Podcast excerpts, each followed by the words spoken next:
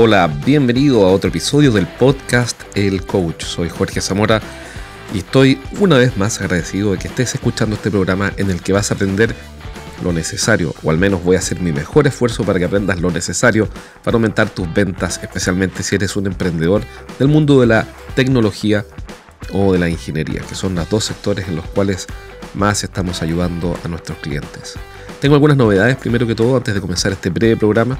Después de haber escuchado un debate presidencial en mi país, hay elecciones, con todo lo que eso implica, con toda la farandulización de la política, con todo lo que implica, y vi un debate y de ese debate saqué algunas conclusiones, que no son políticas por lo demás. Son conclusiones que te pueden ayudar por lo menos a pensar diferente y a ver tal vez algo que no estás viendo. Ya voy a hablar de eso rápidamente, algunos anuncios de lo que está pasando en este podcast. Primero que todo, vamos a especializarnos cada vez más en tecnología e ingeniería. Es decir, que son muy similares por lo demás. Las empresas de tecnología y de ingeniería son bastante similares. Podemos decir que todas las empresas tecnológicas son empresas de ingeniería o están eh, formadas principalmente por ingenieros. Pero el punto es que nos vamos a especializar en este podcast cada vez más en ese sector. ¿Por qué? Porque es un sector que necesita mucha ayuda en el sentido que estas empresas de tecnología normalmente están formadas por personas que son altamente competentes, muy inteligentes, muy especialistas en temas técnicos y que necesitan apoyo en temas comerciales. Tengo clientes, por ejemplo, hace poco una empresa de ingeniería y construcción que es una empresa EPC. Un EPC es una empresa de Engineering, Procurement and Construction. Un EPC, un EPCista. O hay empresas que desarrollan proyectos eléctricos y son muy similares los desafíos a la empresa de tecnología. Entonces, a ellos va dedicado especialmente este podcast, pero también, bueno, si vendes maquinaria tecnológica, eh, sofisticada, donde hay proyectos. Son ventas difíciles, me refiero, ventas altamente sofisticadas. Bueno, este podcast también te va a servir. Entonces, eso es lo primero, que nos vamos a especializar cada vez más y voy a empezar a entrevistar a gente súper interesante. Este jueves voy a entrevistar al fundador de Sixbell. Sixbell es una empresa de tecnología también y Pablo es, Pablo Marino es el fundador de esta compañía y es un tipo que a mí lo que más me gustó de la conversa cuando lo conocí es que el gran tema de fondo que está usando Pablo para hacer crecer su negocio de forma súper exitosa, no solamente en Chile, sino que en Perú, en Colombia, en México, en Brasil, por cierto, es no la tecnología, sino que el liderazgo. Entonces vamos a hablar pronto esta semana, el día jueves lo voy a entrevistar, vamos a hablar de liderazgo en equipos de tecnología. Y bueno, yo no soy especialista en liderazgo y espero serlo, así que va a ser también para mí una gran oportunidad de aprender y espero que te sirva si quieres un empresario, alguien que ya está comenzando su negocio en el mundo de la tecnología, vas a poder sacar lecciones o ideas, por lo menos tips, de alguien que ya recorrió un camino, que ha construido una empresa importante y reconocida en Latinoamérica y bueno, espero que sea de utilidad. Entonces cada vez más nos vamos a ir enfocando en el mundo de la tecnología para profundizarlo, para que aquí encuentres todo lo que necesitas para hacer crecer tu negocio. Otro anuncio es que, bueno, este podcast está disponible en Audible, en Audible. Audible es una plataforma de libros muy conocida de Amazon, la compró Amazon. Originalmente, bueno, era un emprendimiento y lo compró Amazon. Y bueno, Audible te lo recomiendo, yo no soy afiliado ni nada por el estilo, pero Audible se trata de que son libros leídos. Es un formato de audiolibro muy común y lo puedes escuchar mientras haces deporte, paseas al perro, compras, vas al supermercado, qué sé yo. Entonces, bueno, estoy por sacar un nuevo libro. ¿Cuál es el punto? Bueno, obviamente lo voy a subir a Audible, cosa que no había hecho antes con los dos libros que escribí. Y otro punto es que ahí está el podcast. También lo puedes encontrar ahí. Entonces, quiero hacerte una invitación. Mira, déjame un review en Audible, en Audible, Audible, en mi podcast. Buscas el coach y va a aparecer ahí. Déjame un review y me comprometo a mandarte a tu correo mi libro de estrategia de venta, que se llama Los siete pecados de los ejecutivos de venta. Es un libro que escribí en 2015, tiene cosas que funcionan perfectamente bien hasta el día de hoy y me comprometo a mandártelo de regalo. ¿bien? Entonces, ¿cómo hacerlo? Sencillamente te registras en Audible o ya estás registrado en Audible, ya tienes la aplicación, buscas el podcast del coach, pones la lupa, buscar, dejas una reseña, me mandas el pantallazo por email a jorge.estrategiasdeventa.com jorge arroba estrategiasdeventa.com. Hola Jorge, aquí va el pantallazo de mi calificación en Audible, a tu podcast, podcast del coach en Audible. Me mandas el email a jorge arroba estrategiasdeventa.com y listo, te mando el libro de estrategia de venta totalmente gratis a tu correo en agradecimiento por ese feedback. Porque me imagino que, bueno, obviamente no se está escuchando esto porque te agrega valor. Así que bueno, fin de la tanda comercial. Vamos ahora al contenido. Bueno, mira, vi el debate ayer entre dos candidatos, más allá de lo que yo piense por quién vaya a votar, que da exactamente lo mismo, la verdad. Y me fijé en la mañana siguiente, puedes escribir mi diario de vida en la mañana, que es algo que estoy haciendo siempre y que recomiendo hasta el cansancio. Haz tu diario de vida, journaling, te va, es como un auto-coaching, es maravilloso. He hablado de eso. Si quieres saber más, escucha algún episodio atrás en el que hablo de eso, es importante. Bueno, y terminado eso de escribir el journaling, estaba reflexionando sobre el debate y me metí a ver en una red social X cuáles eran las encuestas, quién había ganado. ¿Y con qué me encontré? Me encontré con que, bueno, respondí una encuesta. ¿Quién crees tú que ganó? Y yo puse, ya, yo creo que ganó el debate fulano, el candidato X. Y resulta que el candidato X tenía un 98% de votos en esa encuesta. 98% de votos. Y obviamente eso no refleja la realidad, porque, por favor, digamos, no, no existe eso que alguien gane con un 98% de los votos. Salvo en Corea del Norte, podrá ser que Kim Jong Ñam Ñam, como le dice mi hijo, porque como está más gordo que no sé qué, entonces en vez de Kim Jong-un le dicen Kim Jong Ñam Ñam. Bueno, en Corea del Norte puede ser que alguien gane con un 98% de los votos, pero en el mundo libre, no. En el mundo libre jamás nadie arrasa con el 98% de los votos. Entonces, ¿cómo se explica eso?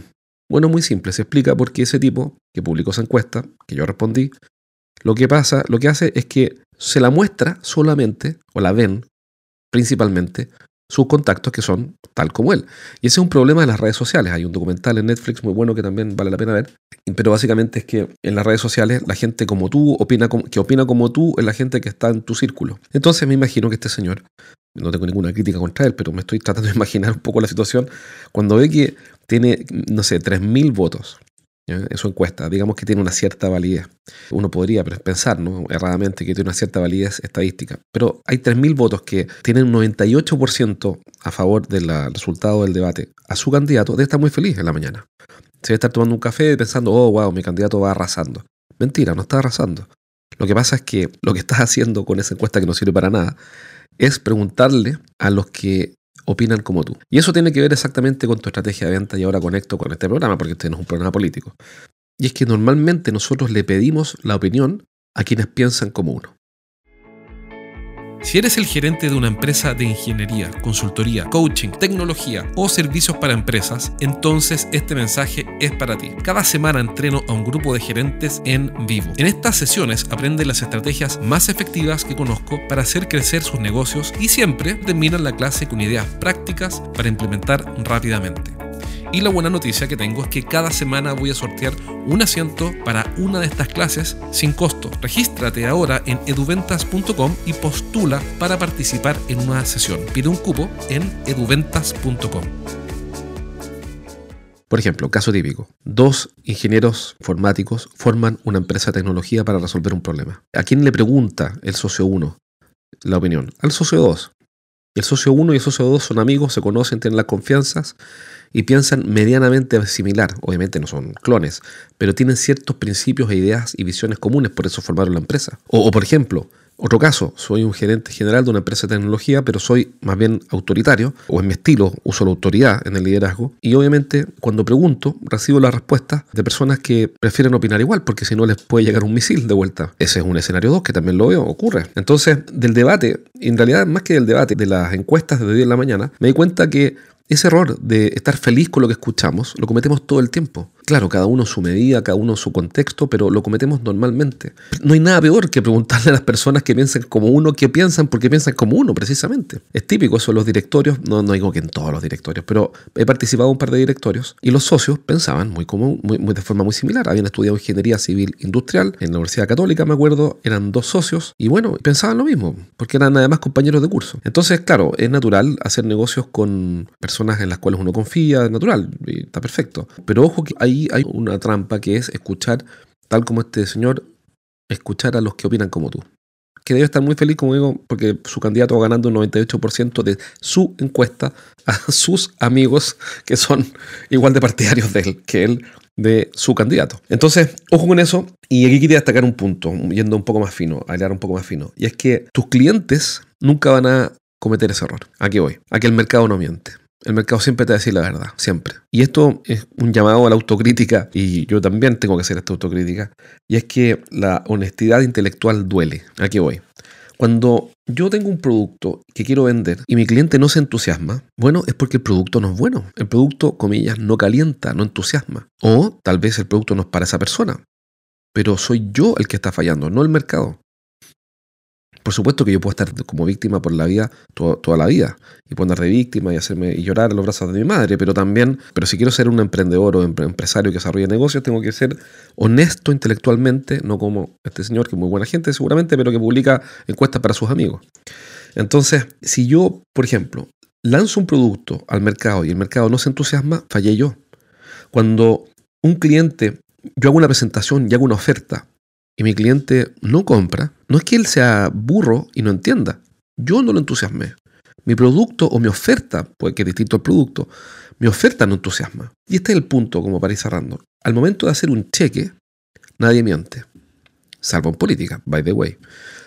Aquí voy. Aquí cuando si tú me muestras tu producto, tu servicio, tu plataforma, software as a service, y me dices, mira, tengo esta plataforma que vale 100 dólares al mes y vas a poder lograr A, B, C, D, F, G, y me la tratas de vender, si yo no hago un cheque, ese no hacer el cheque es un acto honesto, porque honestamente no me entusiasma.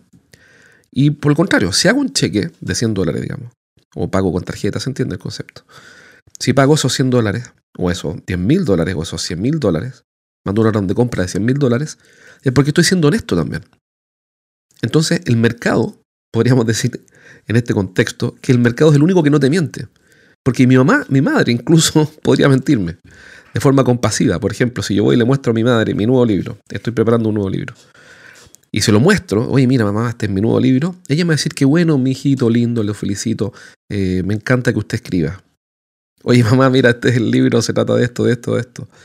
Ay, qué bueno, mi amor, estoy tan orgulloso de usted, me encanta su libro me está mintiendo, pero con la mejor intención. No es que ella me quiera estafar, con la mejor intención.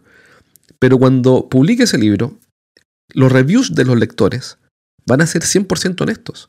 Y si es que no les gusta, me lo van a tirar por la cabeza y van a decir devuélveme el dinero o van a decir eh, tu libro es una basura. Y eso es la cruda realidad. Al final la última palabra, pero sobre todo en el momento de la verdad, la, la verdad como es, solo te la dice el mercado. Cuando no les gusta algo, no te lo compran. Entonces, ¿por qué digo esto? Porque cuando yo tengo problemas en ventas, si estás escuchando este programa y tienes un problema, una dificultad para vender, bueno, el, problema no está en el cliente, el problema que tienes que resolver está en ti, en tu oferta, en tu producto, en tu SLA, en tu en lo que sea que estás ofertando, que no está entusiasmando. Entonces, esto es súper importante porque he escuchado, es bien obvio, suena medio esotérico, pero es que he escuchado en una empresa hace poco, da lo mismo el nombre, que cuando hay, eh, cuando llaman los clientes para reclamar, cuando llaman los clientes para reclamar, en los técnicos dicen, pucha, estos clientes tontos que no entienden las instrucciones. No, no son tontos. No entienden las instrucciones porque tú no se las explicaste bien. Estos clientes que reclaman por tonteras que les he explicado mil veces, bueno, entonces no lo explicaste correctamente es que lo hemos explicado mil veces. Bueno, entonces el producto está mal diseñado o el servicio está mal diseñado porque el producto o el servicio tiene que estar tan bien diseñado que no tengan que llamarte mil veces para preguntarte lo mismo. No, pero es que cambiaron las personas, a las que les explicamos al principio ya no están. Bueno, entonces tu servicio debería incluir un tutorial o dos o tres tutoriales o lo que sea para que los nuevos no tengan este problema. Entonces, ojo, porque el cliente no está equivocado. En el sentido, al momento de elegir, el cliente siempre tiene la razón. Al momento de elegir, está, está siendo siempre honesto. No quiere decir que todos los reclamos de clientes sean fantásticos ni, todos los reclamos de clientes sean válidos, en el sentido de que puede haber, por supuesto, alguien que trate de abusar o de aprovecharse, etc. Sin duda, eso es bueno, porque existen los seres humanos y son como son. Pero lo primero que tengo que aceptar es que cuando hay un reclamo, el que está fallando debo ser yo, porque si yo hubiera hecho bien mi trabajo no estaría ese reclamo. Cuando alguien no compra, el que fallé fui yo, no el cliente. Si no compró es porque había una oferta mejor. Si dejó de comprar mi producto es porque alguien lo conquistó. Entonces, yo tengo que hacerme totalmente responsable. Ese es el mensaje de hoy. Hazte totalmente responsable de las dificultades de venta y raízate tú y no son los clientes. Deja de pensar qué le pasa al cliente que no entiende. No, no, no. Es que no estoy haciendo yo que no me explico. No es por qué es tan burro que no sigue las indicaciones y reclama. No, no, no. Es como yo ¿Por qué yo o qué estoy haciendo yo o nosotros que no somos lo suficientemente claros para que se entienda sin ninguna duda? es el mensaje de hoy. Bueno, es más, parece un programa de autoayuda, espero que te sirva, porque no es tan obvio, no es tan obvio. La honestidad intelectual duele y al momento de hacer un cheque, todos dicen la verdad. Un abrazo, espero que te sirva este programa. Recuerda mandarme tu review por Audible. Audible, Audible, Audible, como quieras decirlo, y te voy a mandar de regalo mi libro de estrategia de venta. Y ese review va a ser 100% honesto, va a ser la pura y santa verdad, aunque no me gusta escucharla, aunque no me gusta oírla. Un abrazo, cuídate. Chao, chao.